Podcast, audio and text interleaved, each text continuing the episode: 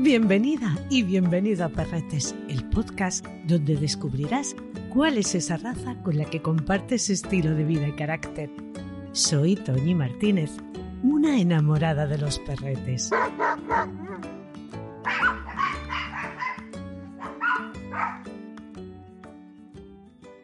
A lo largo de estos 30 capítulos hemos hablado en muchas ocasiones de cómo las diferentes razas hunden sus raíces en la historia de la humanidad. Aunque hagan menos de trescientos años de como les conocemos en la actualidad, que no es poco precisamente, sus ancestros también se remontan a muchos años atrás. La madre naturaleza, además de regalarnos fieles y entregados compañeros de vida, también los hizo tremendamente bellos. Hoy te hablaré de la que está considerada como la más joven entre las razas de perros de cobro. Hoy te hablaré del Golden Retriever.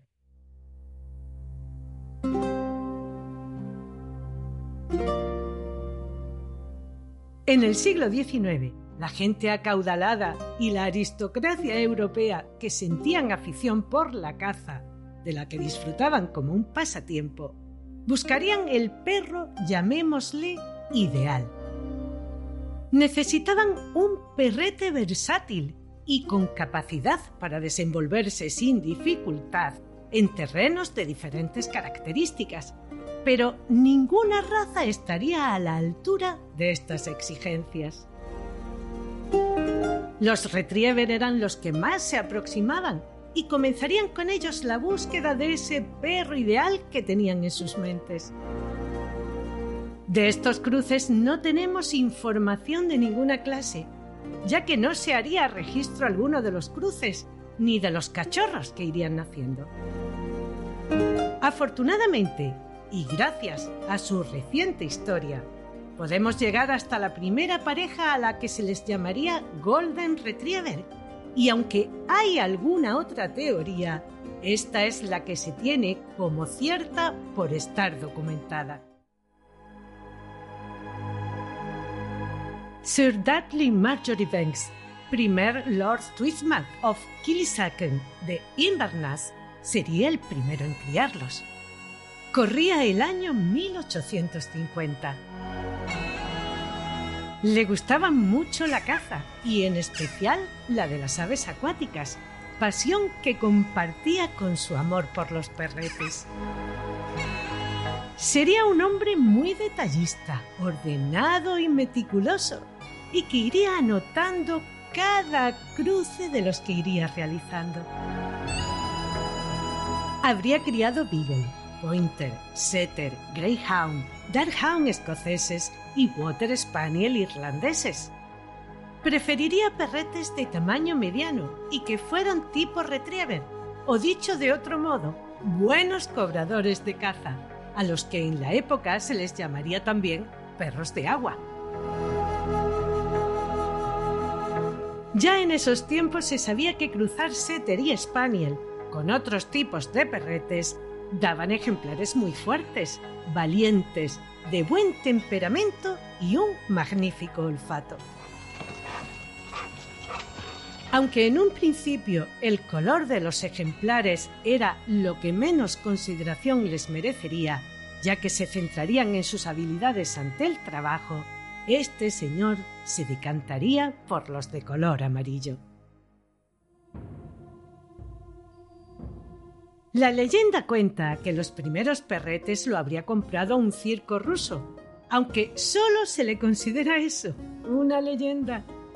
Realizaría su primera camada en 1858. Elma Stonex, reconocida jueza inglesa, considerada como una experta y criadora de los Golden Retriever bajo el afijo Dorcas, investigaría la auténtica historia de la raza. La revista Country Life publicaría los registros que llevaría entre 1835 y 1890 Sir Darley Marjorie Banks de sus camadas, donde su sobrino nieto, El sexto conde de Irchester habría colaborado. Estos artículos los volvería a publicar la revista Dog World, de donde la señora Stonex sacaría la información. Sir Dudley, según estos registros, sería con su primer retriever amarillo llamado Nus, que compraría en 1865 en la ciudad de Brixton a un zapatero. Se cuenta que pudiera haber nacido en Rusia y posiblemente de ahí la leyenda. En su camada todos habrían sido negros y con el pelo ondulado, los que conocemos como Curly Coated Retriever, excepto él, que era dorado. En 1870, Nus se habría convertido en un ejemplar de talla grande, con un pelaje muy ondulado y con un color muy parecido al actual. Su primo, David Robertson, le regalaría una hembra llamada Belle, de la raza Tweetwater Spaniel, hoy extinguida. Los historiadores dicen que eran como los pequeños retriever ingleses de color hígado, con rizos muy cerrados y que posiblemente descendía de los perros de agua del siglo XIX. Cruzaría a Nus con Bell, dando comienzo a la aventura de los inicios del desarrollo de esta raza, y en 1868 nacerían de ellos cuatro cachorrillos amarillos a los que llamaría Ada, Cowslip, Crocus y Primrose. De ellos, Cowslip sería la elegida para continuar en su búsqueda de esos perretes dorados que fueran habilidosos en el cobro. Los restantes los regalaría a familiares y amigos con los que compartía esta ilusión. Uno iría con su sobrino, el quinto conde de Ilchester, que crearía la línea Melbury y que cruzaría sus ejemplares con labradores y Corley Coat, también llamados retriever de pelo rizado. En 1873 cruzaría a Cowsley con un macho Tweetwater Spaniel, la misma raza que la de Belle, su madre. De este cruce se quedaría a Topsy, también hembra, que le daría una hija a la que llamaría Zoe y a la que más tarde cruzaría con Sweet. En 1881 llevaría el primer ejemplar a Canadá. En 1884 volvería a realizar una camada con Zoe y Jack, hijo también de Cowslip y de un setter rojo. Nacería un ejemplar al que volvería a llamar Nus, considerado como el último peldaño entre los criados por Sir Dudley y el Golden Retriever que conocemos en la actualidad. Este sería cruzado con una hembra llamada Queenie, que era nieta de Nus y cuyo padre habría sido un flat coat de pelo negro y liso. Eran perros muy capaces a la hora de rastrear, señalar la caza y cobrarla, tanto en tierra como en el agua, en la que se desenvolvían sin ninguna dificultad, aun estando a temperaturas muy bajas, seguramente por su herencia de los perros de San Juan. Sería inscrita la camada en 1889 y apuntaba a cuatro líneas diferentes, retrocediendo cinco generaciones atrás hasta Cosley. Brian y Rose, fruto de esta camada, es más que probable que sean los antecesores de los primeros inscritos en el Kennel Club inglés, ya como Golden Retriever. Este detallado registro es el que nos ha legado el conocimiento de cómo se llegaría a obtener el color dorado. Este tipo de crianza no se solía hacer en aquellos tiempos, lo que hace que consideremos a Sir Dudley como un adelantado de su época.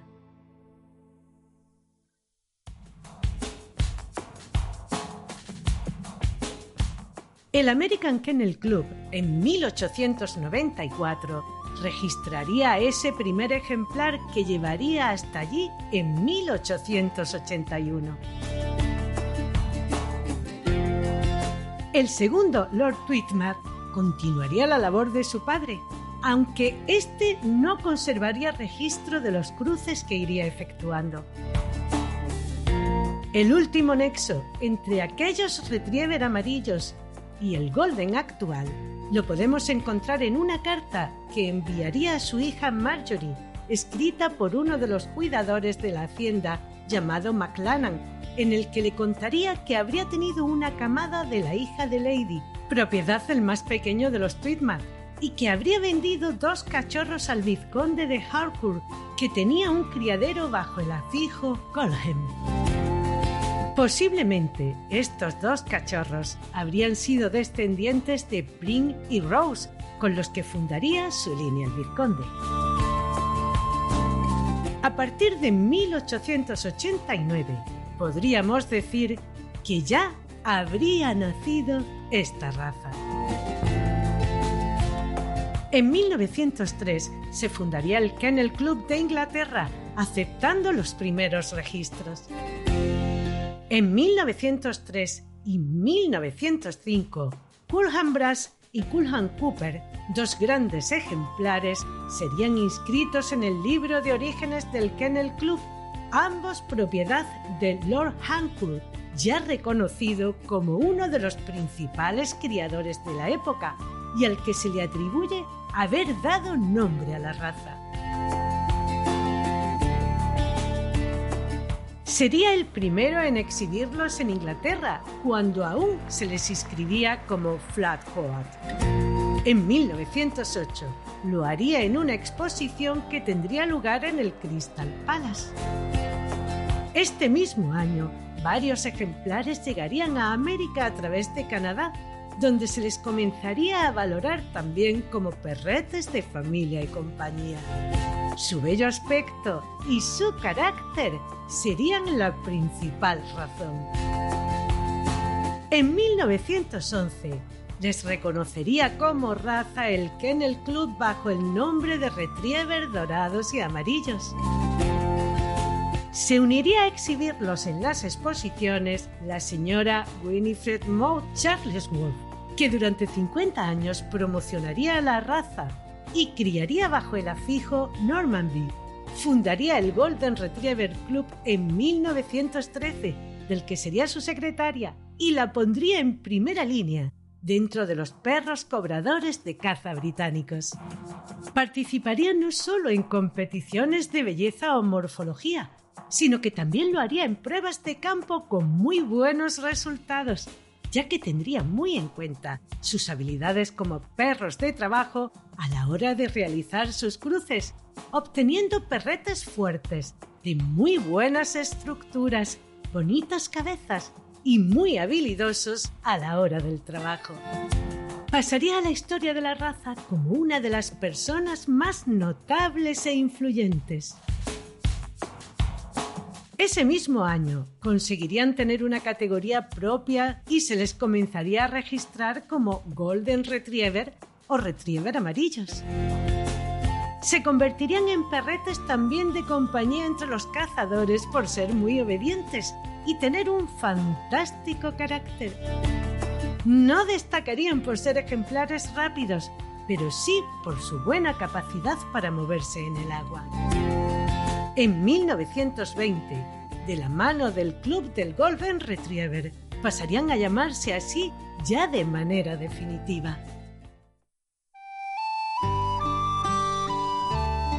Una vez más la guerra, la maldita guerra, paralizaría el mundo. La Primera Guerra Mundial no afectaría demasiado. La raza ya se habría consolidado incluso fuera del mundo de las exposiciones y el trabajo, resintiéndose en menor medida que otras, pero sí lo haría durante la Segunda Guerra Mundial. Solo unos pocos criadores conseguirían mantener algunos ejemplares de excelentes cualidades.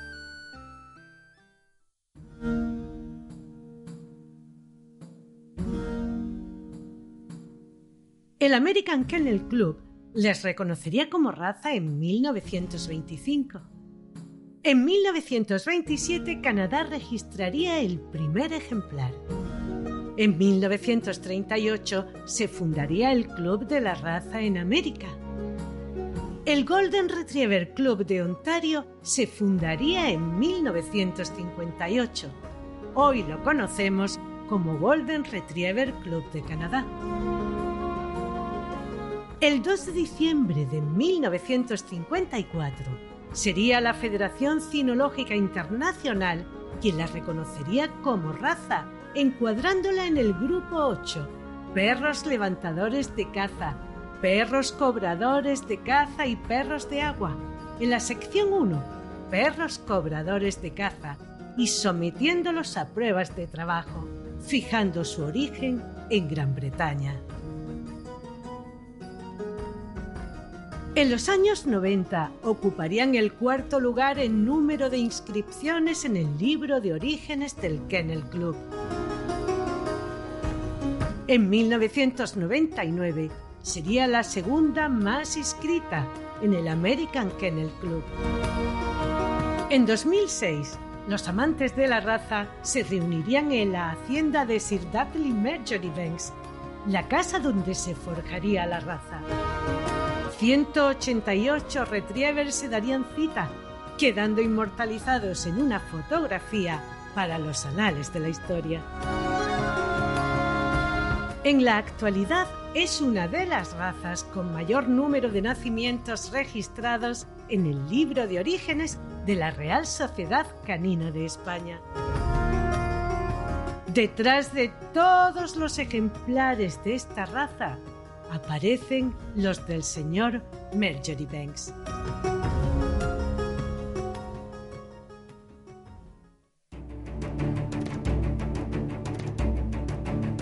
Hoy les seguimos viendo como habilidosos cazadores y han de superar pruebas de trabajo para la obtención del título de campeón según el reglamento de la Federación Cinológica Internacional, pero también han pasado a desarrollar otras muchas funciones. Les vemos como perros lazarillos de personas invidentes, como asistentes de discapacitados, en tareas de búsqueda y rescate junto a bomberos e incluso forestales, como detectores de objetos y sustancias, de explosivos, como perretes de terapia. Su carácter bonachón, alegre, confiado, muy familiar y activo junto a su hermosa apariencia, le han convertido en esa raza que prácticamente todo el mundo reconoce. Tremendamente familiar, será feliz estando apegado a los suyos y disfrutará de todas las actividades que su familia ponga en marcha y obedecerá a todos los miembros en la misma medida. Su infinita paciencia les hace ser especialmente buenos con las personas chiquitas. Aceptará y soportará cualquier tipo de juego siempre de buen agrado. No olvidemos nunca, por pacientes que sean nuestros perretes, de explicar a los humanitos que deben ser respetuosos con ellos y a no jugar a nada en lo que puedan lastimarse. Aunque no correrán ningún riesgo, es conveniente que siempre vigilemos el juego entre ambos.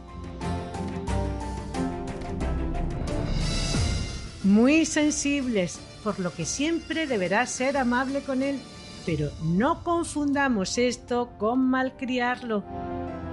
Deberemos educarle y socializarle desde muy chiquitín recompensando siempre todos sus logros.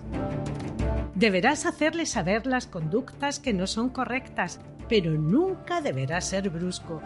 Ya sabes, firme pero amable. David García Suárez, nuestro experto en conducta canina, juez internacional de trabajo deportivo e instructor en la escuela canina Kerkus, nos habla de ellos. El Golden es una raza que también es una raza muy diversa. Te encuentras mucho estilo de Golden. Hay varios tipos de familia, por lo menos eh, nosotros nuestra experiencia a nivel de, de comportamiento y de entrenabilidad.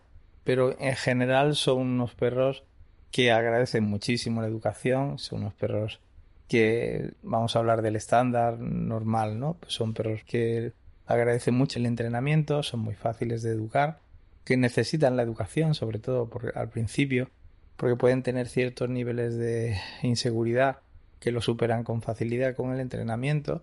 Y lo que pasa un poco en estos en este tipo de perros que muchas veces pueden ser bastante fuertes y bastante físicos y que también con la educación lo entienden todo muy bien. Y son de estas razas que una vez entrenados y comprendidos pues se convierten en un perro maravilloso que realmente pues nos vienen muchos clientes que han tenido Golden que bien entrenados y bien educados y ha sido pues uno de sus perros de su vida ¿eh? porque han sido siempre perros muy especiales y muy afectivos antes se veía muchísimo y ahora cuando se ven pasa un poco en estas razas, ¿no? Que se pasa un poco la moda y mejora la calidad, porque realmente ya las personas que lo tienen son verdaderamente aficionados a esta raza y se ven unos animales pues fenomenales, fáciles de entrenar y fáciles de educar.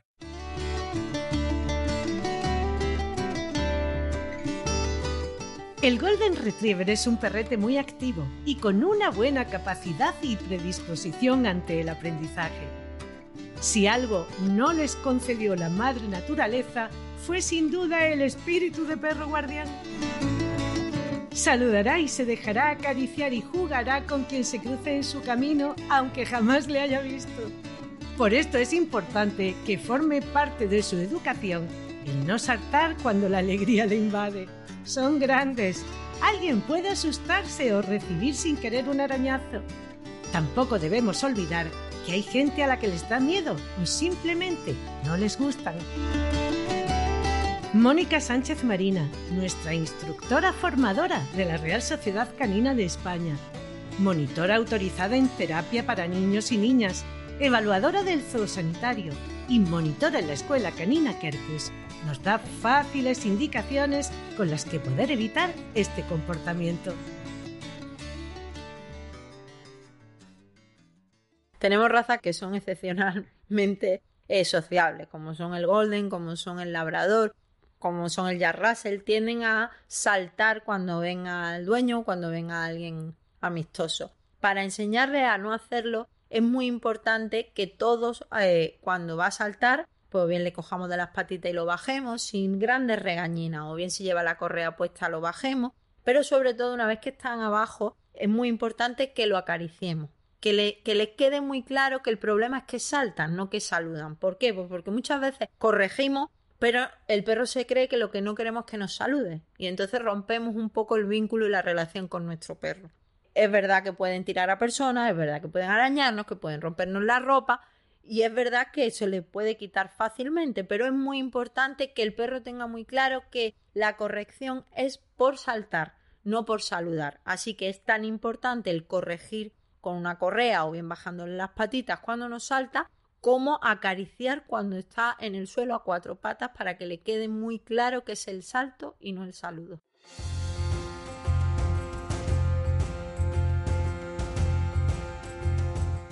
Como el incansable nadador que es, con lo que más disfrutará es llevándole al mar o a un río. Correr y olfatear por el campo, hacer senderismo, perseguir una pelota o un frisbee que te traerá con la satisfacción de que ha hecho muy bien su trabajo. Su temperamento y su físico atlético hacen que disfrute mucho de deportes como el agility o la obediencia. Llevarle a dar un largo paseo a diario es de necesidad. Esto le hará ser un perrete tranquilo el resto del día. Recuerda siempre que si tiene sus necesidades físicas y emocionales cubiertas, será un perrete feliz que no entrará nunca en malos comportamientos o en estados destructivos como consecuencia de la ansiedad. Los juegos en los que tenga que poner a pensar su hermosa cabecita también serán de su agrado. Hacer a su familia feliz será siempre su prioridad. Su carácter de perro cazador, capaz de aguantar en silencio y sin moverse durante horas, le hará estar tranquilo el tiempo que le pidas. Le podrás llevar a cualquier lado. Con otros animales será amable, convivirá y cuidará de ellos sin mayor problema. La Federación Cinológica Internacional le describe como un perrete dócil, inteligente y poseedor de una habilidad innata para el trabajo. Bondadoso, amigable y confiado, con un aspecto de perrete activo, armonioso y bien constituido. Su mirada, que le da una expresión dulce, ya nos dice quién es. Unos ojos marrones oscuros, orejitas medianas con el nacimiento a la altura de los ojos. La cabeza bien proporcionada, con un hocico fuerte, ancho y profundo, y una naricita preferiblemente negra. Un cuello musculoso y de buen largo. La colita debe estar a la misma altura de su línea dorsal, llegando hasta los corvejones. Sus patas traseras deberán estar bien musculadas. Cuando le vemos moverse, observamos un perrete con mucho empuje, poderoso, de paso largo y libre. Pelo liso u ondulado de doble capa, con buenos flecos. La parte interior o su pelo es densa e impermeable al agua. Le veremos siempre en tonos dorados. Nunca deberán ser crema, rojo o caoba. Puede tener algunos pelitos blancos en el antepecho. Necesitarás un guante de goma para el manto, donde el pelito es más corto, y un cepillo metálico sin bolita en la punta para las patas, cola y orejitas. Ponle siempre un buen acondicionador que evite le partas las zonas de pelitos más largas, lo mantenga hidratado y no le des tirones. A la hora del baño, como siempre te digo, utiliza un champú de buena calidad, de hidratación intensa y pH 7, que es el que se corresponde con la piel de los perretes. Hazlo cada 15 días aproximadamente y en época de muda para ayudarle a deshacerse del pelito muerto y que el nuevo salga mucho mejor, hazlo una vez en semana con agua calentita. Después de enjuagarle bien, ponle un hidratante. Déjalo actuar el tiempo que recomienda el fabricante.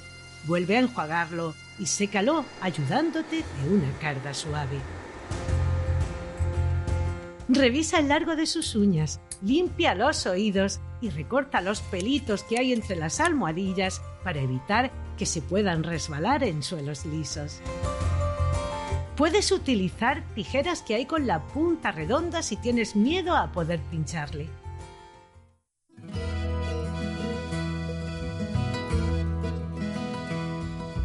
Una buena alimentación también contribuirá a la buena salud de su pelo. En esto tampoco deberás escatimar. Busca un buen pienso, bien balanceado, con carnes y pescados aptos para el consumo humano, que le proporcione proteína de alta calidad y de fácil digestión. Ácidos grasos omega 3 y 6, biotina, condoprotectores que mantengan sus articulaciones en perfecto estado. Para los perros activos, los carbohidratos son necesarios porque le aportan energía. Les encanta comer, por lo que deberás de vigilar el no darle picoteos ni excesos de golosinas para que no llegue a tener sobrepeso. Por supuesto, nunca le des sobras de tus comidas. Hay ingredientes que no le sientan bien ni son saludables para ellos. Sí podrás darle frutas como la manzana, el plátano o la sandía. El huevo cocido también le viene bien. Yo suelo ponerle un poquito de aceite de girasol o de mantequilla sobre el pienso, que le va bien para la piel y el pelo. En el capítulo del Rafcoli tienes más ideas en lo referente a este tema. Invertir en una buena alimentación es el mejor seguro de vida que le podemos dar a nuestros perretes. Su salud dependerá en buena medida de la calidad de vida que le proporciones, aunque como todo ser vivo tendrá sus dolencias. Deberás tener cuidado con la displasia de cadera y codo. Es una enfermedad de herencia genética, al igual que la atrofia progresiva de la retina glaucoma, entropión, distrofia córnea y displasia de retina. Las cataratas suelen ser la enfermedad ocular más presente en la raza. también cáncer de varios tipos. La estenosis aórtica o el entropión que afecta al corazón. La epilepsia, la obesidad, rotura del ligamento cruzado, pulsación de rótula, osteocondritis esternocostal, que se caracteriza por la inflamación benigna de uno o más de los cartílagos que unen las costillas con el esternón. Panosteitis, que es una enfermedad del desarrollo que produce una inflamación en los huesos largos del perro con crecimiento rápido. También pueden aparecer enfermedades en la piel como la dermatitis aguda, seborrea, glaucoma y adenitis sebácea. La importancia de una buena crianza radica precisamente en apartar a los ejemplares con problemas genéticos de los planes de cría. Por eso, el criador familiar, registrado debidamente en la sociedad canina de su país, invertirá gran parte de su dinero y esfuerzos en este sentido.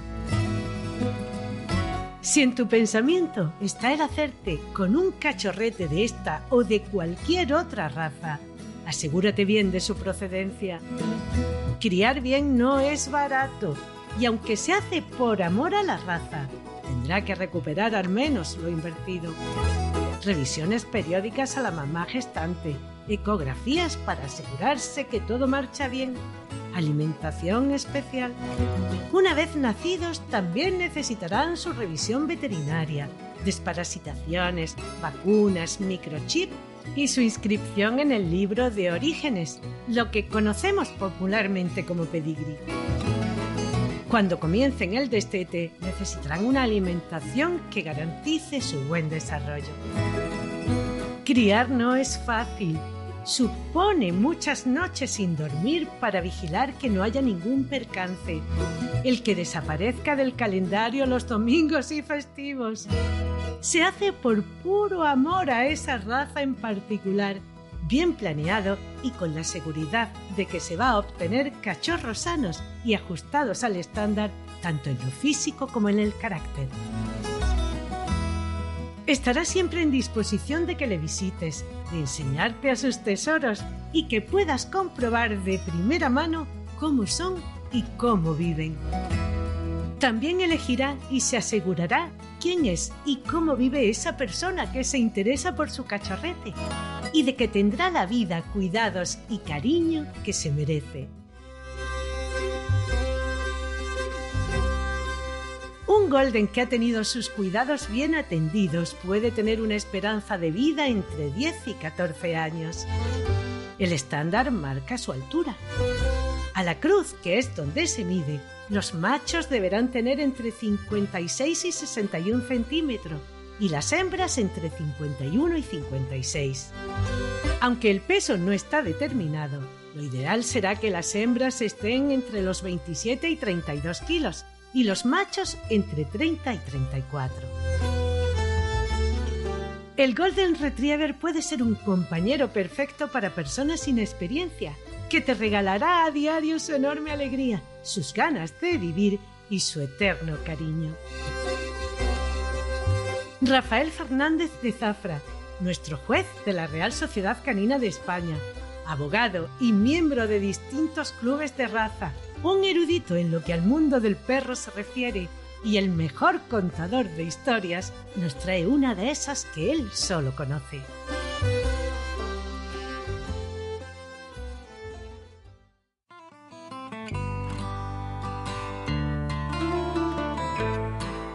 Me viene a la memoria una preciosa anécdota de una Golden.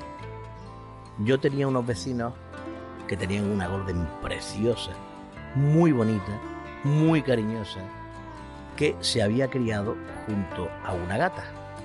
La gata era también rubia y la gata hacía las veces de la madre de Miranda.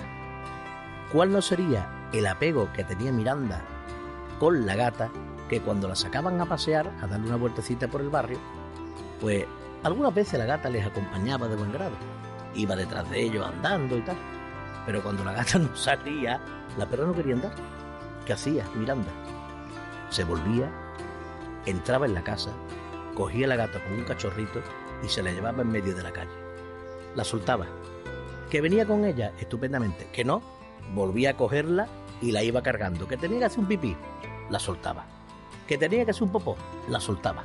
Pero la gata cogida como si fuera un cachorrito el día que no quería andar, porque ella no quería dejar atrás a su madre adoptiva. Tanto es así que en el barrio las conocíamos por las rubias, porque claro, eran las dos rubias.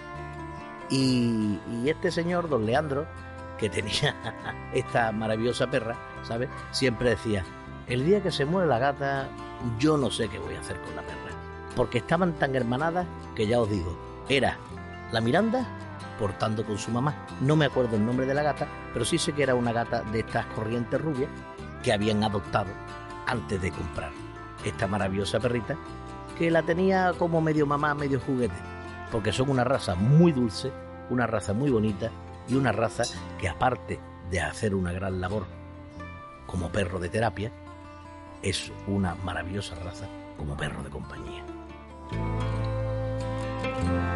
Espero que todo esto que te he contado te sea de utilidad. Una buena aproximación a la raza. Y si ya tenías conocimiento, que hayas pasado un rato agradable. La próxima semana te invito a que conozcas a unos perretes procedentes del Ártico, pertenecientes a la familia de los Spitz y que siempre fueron muy apreciados como perretes de compañía. El Pomerania, también llamado Spitz enano alemán.